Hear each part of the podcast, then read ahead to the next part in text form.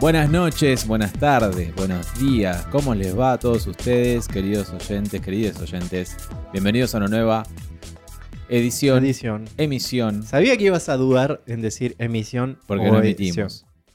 Pero bueno, es un nuevo episodio de Sodomarama, el podcast donde comentamos y recomendamos eh, cine LGBT, eh, IQ, más series, documentales, todo lo que sea audiovisual, todo lo que tiene que ver con, Con audiovisual y LGBT. Mi nombre es Axel Frixler, como les digo siempre, y estoy acompañado de una persona que duda viendo su micrófono mientras... Sí, yo, Pablo. Em, ¿Sabes por qué dudé? vino. Porque sé que este cable no te gusta y que te, te cambié el cable sin querer, perdón.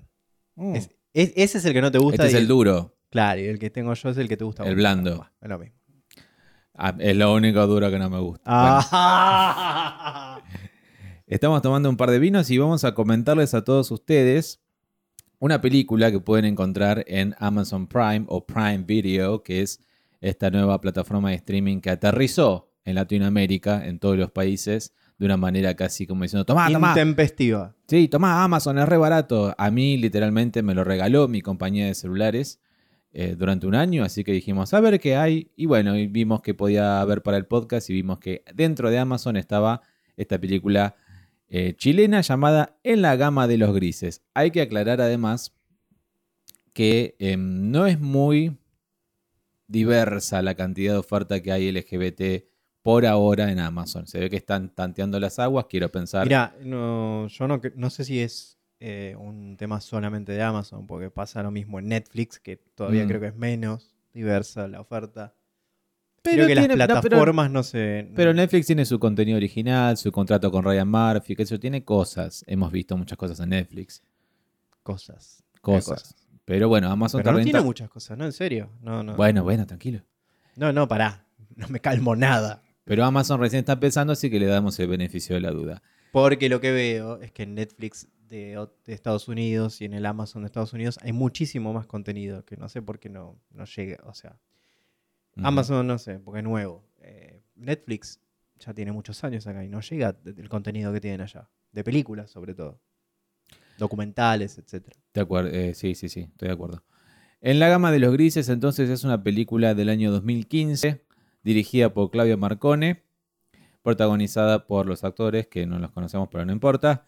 Eh, la película relata, estoy leyendo la entrada de Wikipedia porque me pareció la mejor manera de, de- de resumirla. Relata sobre la homosexualidad escondida de un hombre cansado, de un hombre casado, perdón, y cansado, también de Cansado ser también.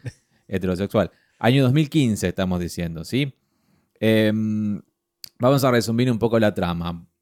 Bruno es un arquitecto de 35 años que lleva una vida perfecta y vive en una bonita casa con su esposa e hijo. Le- Bonita casa, eh, Eh. Lo, lo vio, no, no sé cómo conoció la casa, porque en lo que se ve en la escena... También tiene una oficina tiene- de arquitectura con buenos ingresos. Sin embargo, tiene un profundo sentido de desasosiego, por lo que deja su vida atrás y se muda a vivir solo. Ahí es donde lo encontramos en la historia, viviendo solo, no con su mujer y su hijo. La guaguita. Justo cuando un hombre de negocios lo contrata para diseñar un icono para la ciudad de Santiago. Él le dice, vos sos un arquitecto muy talentoso, todas tus cosas me, tu- tus cosas me encantan, tenés que hacer un nuevo icono. Sí, y le tira una. Bueno, por, antes, antes de, de mencionar esto, me costó entender hasta hoy qué es lo que le dijo el tipo. Primero, porque la película tiene para mí un defecto importante en el contexto de cómo hablan los chilenos. La Mucho verdad, sonido no se ambiente, entiende, además. no se entiende una goma lo que dicen. Y no te permite Amazon poner los subtítulos en español, entonces se hace bastante difícil entender lo que dicen en la película. Pero además de eso tiene el tema que el sonido ambiente es muy malo y se escuchan todos los ruidos ambientes que, que tapan a las voces incluso. Entonces eso complica el, el escuchar los diálogos. Y el constructor, el, el dueño de la constructora que le encarga este proyecto a Bruno, le dice que tiene un, ese es un desafío, que le gustan sus diseños, pero qué sé yo, y bla, bla, bla, bla. Dice, no, no, esto es algo diferente porque es algo ideológico. Ujú. ¿Te acuerdas de eso? Sí, O- sí, sí, sí. o- Como diciendo, salite de tu zona de confort. Yo lo tomé como eso, como diciéndole, No, entendí por, por vos qué sos muy clásico, sos muy bueno, sos muy efectivo, me gusta tu, me gusta tu proyecto y toda la cosa que estás haciendo. ideología que política. Claro, que- Yo lo que te estoy diciendo ahora es hacer algo que quede para la ciudad. No estamos hablando de un edificio de oficina, no estamos hablando de un edificio de, eh, no sé, una No, yo no, repartición no pública. esa manera. Yo lo que entendí es, puro vas a hacer un nuevo icono, vas a hacer un monumento o lo que sea que, por ejemplo, el puente de la mujer de Puerto Madero. ¿Entendés? Yo me imaginé que era algo así. El puente de la mujer ahora es el icono de Puerto Madero, no, no, pero no, tiene... no, para nada pienso eso. Pienso que vos concluís eso porque después. eh, Es lo que quiero un puente, pensar. qué sé yo. Hablando de un puente y él le propone hacer un puente y el otro lo manda a la es mierda. lo que pero entendí. En realidad no se entiende lo que, lo que quiso decir. Pero a partir de ahí le dice: Pero yo te voy a ayudar a alguien. Perdón, te voy a hacer conocer a alguien y te voy a ayudar a tener nuevas ideas para tu diseño. Y le presenta, le, le- le hace una cita con, con el otro personaje, con Fer. Fer, que es un profesor de historia de 29 años, gay, enérgico y cautivador. Eso es lo que dice la sinopsis que encontramos. Sin embargo, en la película el, el tipo lo presenta como un historiador y guía turístico. Sea- que es lo que yo entendí todo el tiempo que era un guía turístico, nada de... Yo entendí que no trabajaba, porque no se lo ve trabajar en toda la película. No, fuman paso, van, vienen. No sé por qué en un momento venden un colectivo, no entiendo bien, pero bueno, en fin. Yo entendí que era un guía turístico. Bueno, entonces Bruno comienza a explorar con Fer lo que es la homosexualidad de alguna manera. Se encuentran, hay un encuentro en un boliche gay. Em, y después hay un encuentro sexual entre los dos. Claro, porque el encuentro en el boliche gay es eh, casual. No es que habían no es que fueron juntos, no, no. Claro, o sea, está este Bruno, que es nuestro protagonista, el que tiene su conflicto íntimo, personal, familiar. Y nadie lo manda al boliche gay, va solo, entra al boliche y se encuentra con, con el otro flaco que era abiertamente gay. Y bueno, se produce esta cosa de, ah, sí, bueno, pero yo vine con mis amigos y, también hay chicas, pero esa, esa cosa tonta, no sé. Claro, vine con compañeros de trabajo. eh, ¿Y dónde están tus compañeros de trabajo? Bueno, se fueron, dale. O sea, dale. Y él le dice, o sea, me gusta lo, lo que le dice Fer en un momento, creo que de una de las dos o tres sonrisas que me sacó la, la película, que es cuando dice, estoy haciendo acá un estudio antropológico de la evolución del- de la ciencia del no sé qué. ¿En serio? No, no, no sé, no, tiene un boliche gay, soy gay, o sea, wake up. Eso es la única sonrisa que más o menos me sacó la película. Porque lamentablemente yo sentí que estaba llena de clichés. eh, Justamente sobre algo todo, que estoy viendo ante mis ojos en este momento es una crítica, dice, un dilema ya vuelto cliché. cliché, absoluto. Em, no sé, lo, o sea, no te di, no te, lo que te dije apenas terminamos de verla. Estoy seguro que en el año 2015 y hoy en el año 2020 hay gente que tiene los mismos conflictos que Bruno. En todo el mundo, en seguramente. todo el mundo y es lo- no estoy diciendo que no sea válido que cada uno descubre su sexualidad en el momento que, que la tiene que descubrir, que la puede descubrir y la, la vive en el momento que la quiere vivir. Pero contado en una película es algo que ya se vio. En el lenguaje cinematográfico es algo que ya vimos. Y, y se siente todo el tiempo. De hecho, la escena del boliche gay ya es una cosa que. Bueno, ya. eh, El boliche, tenés que ir. O sea, hay 30.000 maneras hoy, en el 2020, y las había en el 2015, de conocer trolos que no es en un boliche. O sea, no es necesario ir a un boliche. Y menos si tenés más de 30 años como los personajes. Como que Sí. dale, ¿entendés? Si es en la década del 80, te entiendo, sí, vas a Bueno, un boliche. quizás no Bruno es, es como justamente es muy an- No, Bruno, sí, te entiendo, pero Fer también está en el boliche. Entonces digo, y es como. Fer fue con sus amigos. No sabemos Fer no fue con sus amigos. Entonces es como que estas cosas son como que, ¿qué año estoy viendo? ¿A ¿Qué, te qué año estoy boliche? viendo? ¿Te gustan esos boliches? ¿Cómo? ¿Te gusta ese boliche? ¿Por qué? Porque te gusta, o que hay una parte que del boliche que... En todos los boliches hay una parte. Todo no, en todos no. En pocos. De hecho. Ahora en no hay más. que- en todo lo que yo he ido. terminó, se murió todo. Pero eh, yo supongo que iba, pa- iba para eso, eh, Fernando. Sí, probablemente. O no, no lo vi en ningún momento hacer eso tampoco. De todas Ah, maneras, eso la también es película... otra de las cosas raras de la película. Se dan un beso que no vemos Ah, claro, en ningún momento. Porque después, en- entre boliche y, y estas recorridas que hacen por Santiago, porque todo transcurre en Santiago de Chile, y van en bicicleta, ellos juntos y observan la ciudad y hacen algunos comentarios eh, hace algunos comentarios, unas referencias históricas de la arquitectura, de la ciudad. Históricas de, de- de- Que no sé De la a- colonia. A dónde sigue, que no sé, la verdad que, No sé que a qué tiene va. como aporte a la película. No lo sé. Algo he, leído unas críticas donde, ah, porque esto es la evolución de él de- y de su sexualidad. Asociando, de, tirado de los pelos, la sexualidad de este Bruno Con la, con la arquitectura o le- le- los colores de Chile. La película se llama La gama de los grises todavía, no sé por qué. No, no. Yo sí sé, porque es que lo dice en un momento. O sea, no soy ni gay ni hetero. Soy un gris. Estoy en la gama de esos grises. Lo dice, Lo dice él, literalmente, en una escena. Bueno. No, no, no, no, no, no voló mucho el guionista para... No, no, por eso te digo. Es como. Ah. Em, ¿Te acuerdas? De hecho, hicimos un chiste. Dijimos un buen día cuando lo dijo. Ah, es verdad que nombra el título de la película. No puedes nombrar el título de la película. En la Claro, película, personaje.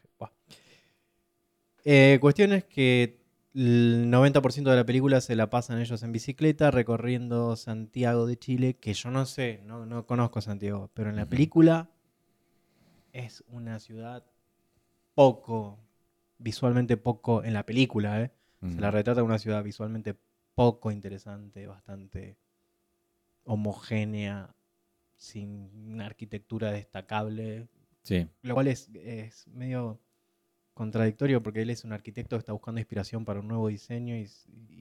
Sí, hay pocas es escenas que vos raro, podés Es decir. raro ah, todo eso. Yo dije, bueno, es arquitecto. Estoy viendo un edificio y un paneo sobre edificios o una. Sí, hay, hay un, hay, un, hay un paneo desde un Mm. lugar muy alto que no sé qué es. Una terraza. No, sé. no, no es una terraza, es un... no sé qué. Mirador. Suben un. Es un mirador, sí. Suben una escalera de piedras y qué sé yo. Y se ve en una cosa bastante aburrida. Quizás dije, bueno, esto es como decir, che, tenés que cortar con esta ho- homogeneidad y crear algo trascendente. No sé, quizás era el mensaje.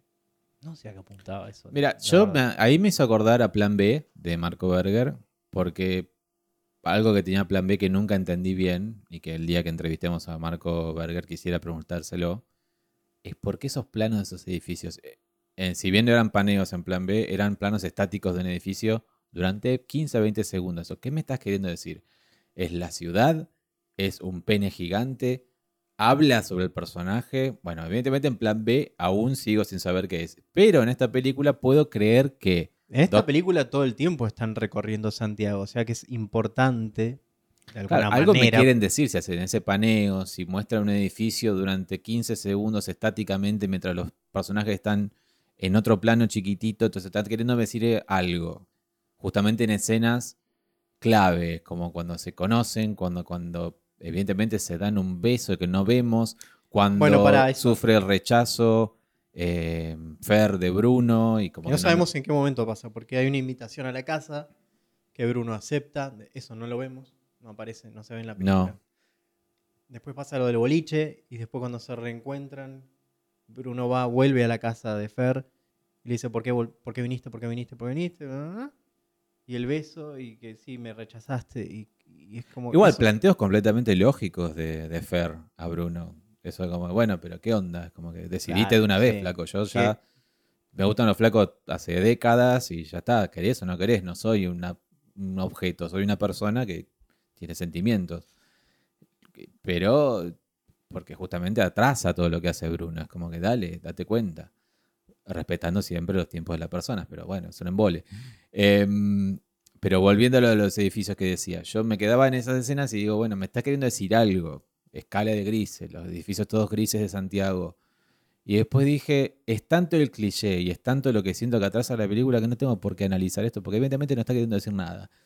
Es como que no, no, no, no, no está diciendo nada, simplemente está mostrando edificios porque quiere mostrar la ciudad. Fin. O porque tiene que llenar una hora y media de película. Creo que la estamos Que destruyendo. puede- es probable, que es probable. Que la película no es tan mala, pero está muy vista la, la- la idea esta. Es como que. Lo que apenas, lo que apenas terminó, lo que yo te dije fue Adiós Roberto, eh, versión 2015. Eh, lamentablemente, para quienes no la conocen, Adiós Roberto es quizás la primera película gay comercial argentina, so- o sea, que muestra una relación entre dos hombres y que tiene este mismo guion, o sea, hombre Casado. casado. Yo no la vi, ¿eh? Por eso Conozco digo, la historia, pero todavía no por- la vi. Está en YouTube, está en YouTube, la pueden Sí, ver en sí, perdón, yo la tengo que ver. Hombre casado encarnado por Carlos Calvo.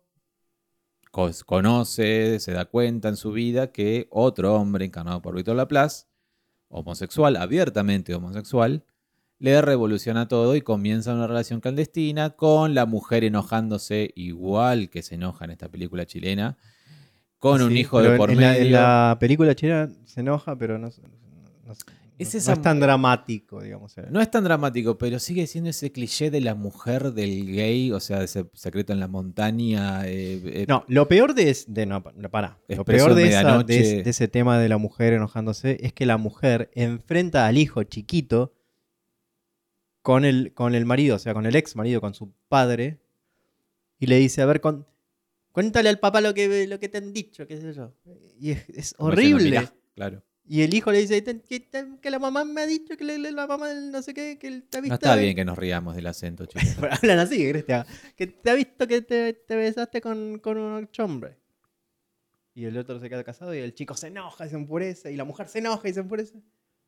Es como esta película, Dios Roberto, tiene 35 años. O sea, que ese conflicto es un conflicto que Mira, pensé que era- se relató a- a- acá por lo menos hace 35 años. Es como que... Y que nunca fue tomado en serio tampoco esa película. Hay otra película que le sigue, que se me escapa el nombre, eh, o sea, una Ya relación especial creo no que se llama.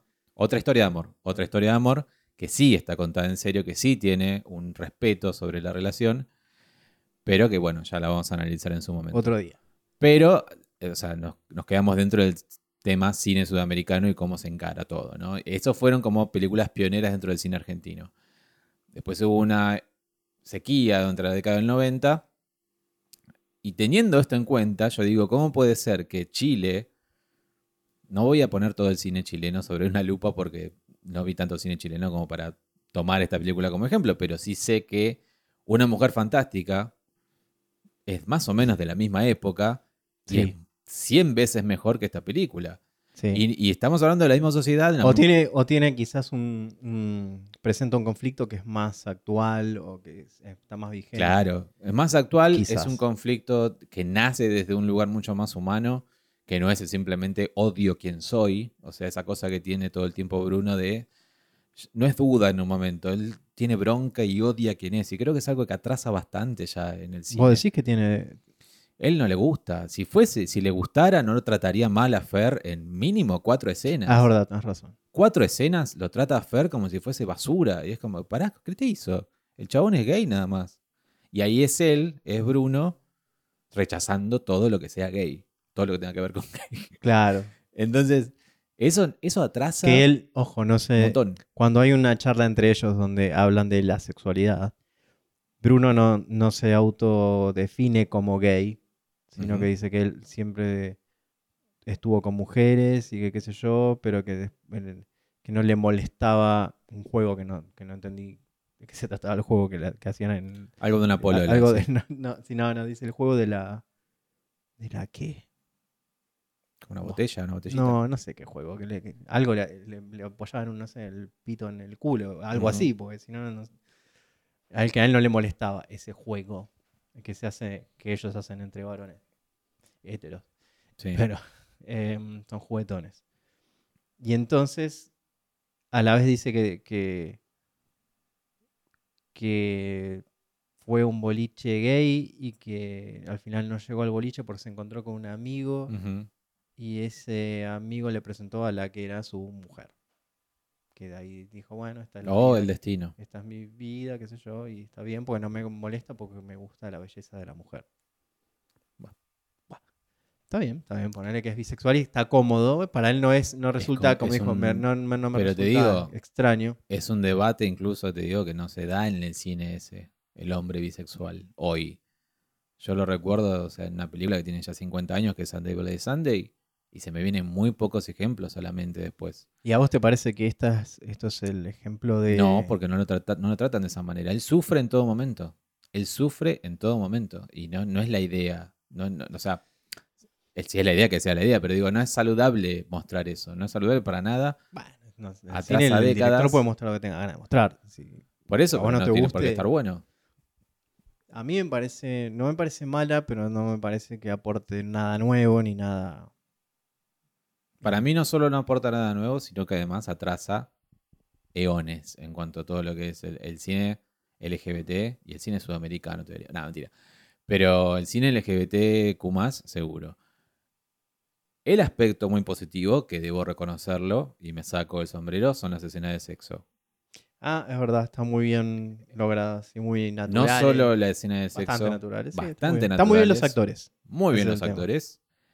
Em, las escenas, en, las sí, hay son, creo que son dos las escenas entre Bruno y Fer, muy buenas. Eh, Eh, no, creo que es una.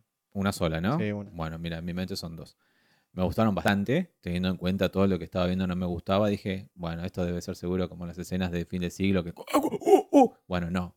No, no. Bien, muy bien. No, no, la verdad. que muy no. bien actuadas, muy bien coreografiadas o como sea que la hayan preparado. Me encantó, me, me gustaron mucho. E incluso te diría la escena de Bruno, que casi abre la película, es él masturbándose, también Ah, bastante, bastante buena. bastante bien, bastante sutil y, y- y bien. O sea, eso sí, es muy positivo, la verdad. Si quieren ver eso un rato, esa película se los va a dar, no hay problema. Otro problema que tuve también es el sonido que vos decías, no sé por qué. Dije, esto está queriendo decir algo porque cada vez que van afuera hay flujos de agua. Si no es una fuente, es ese arroyo raro, río.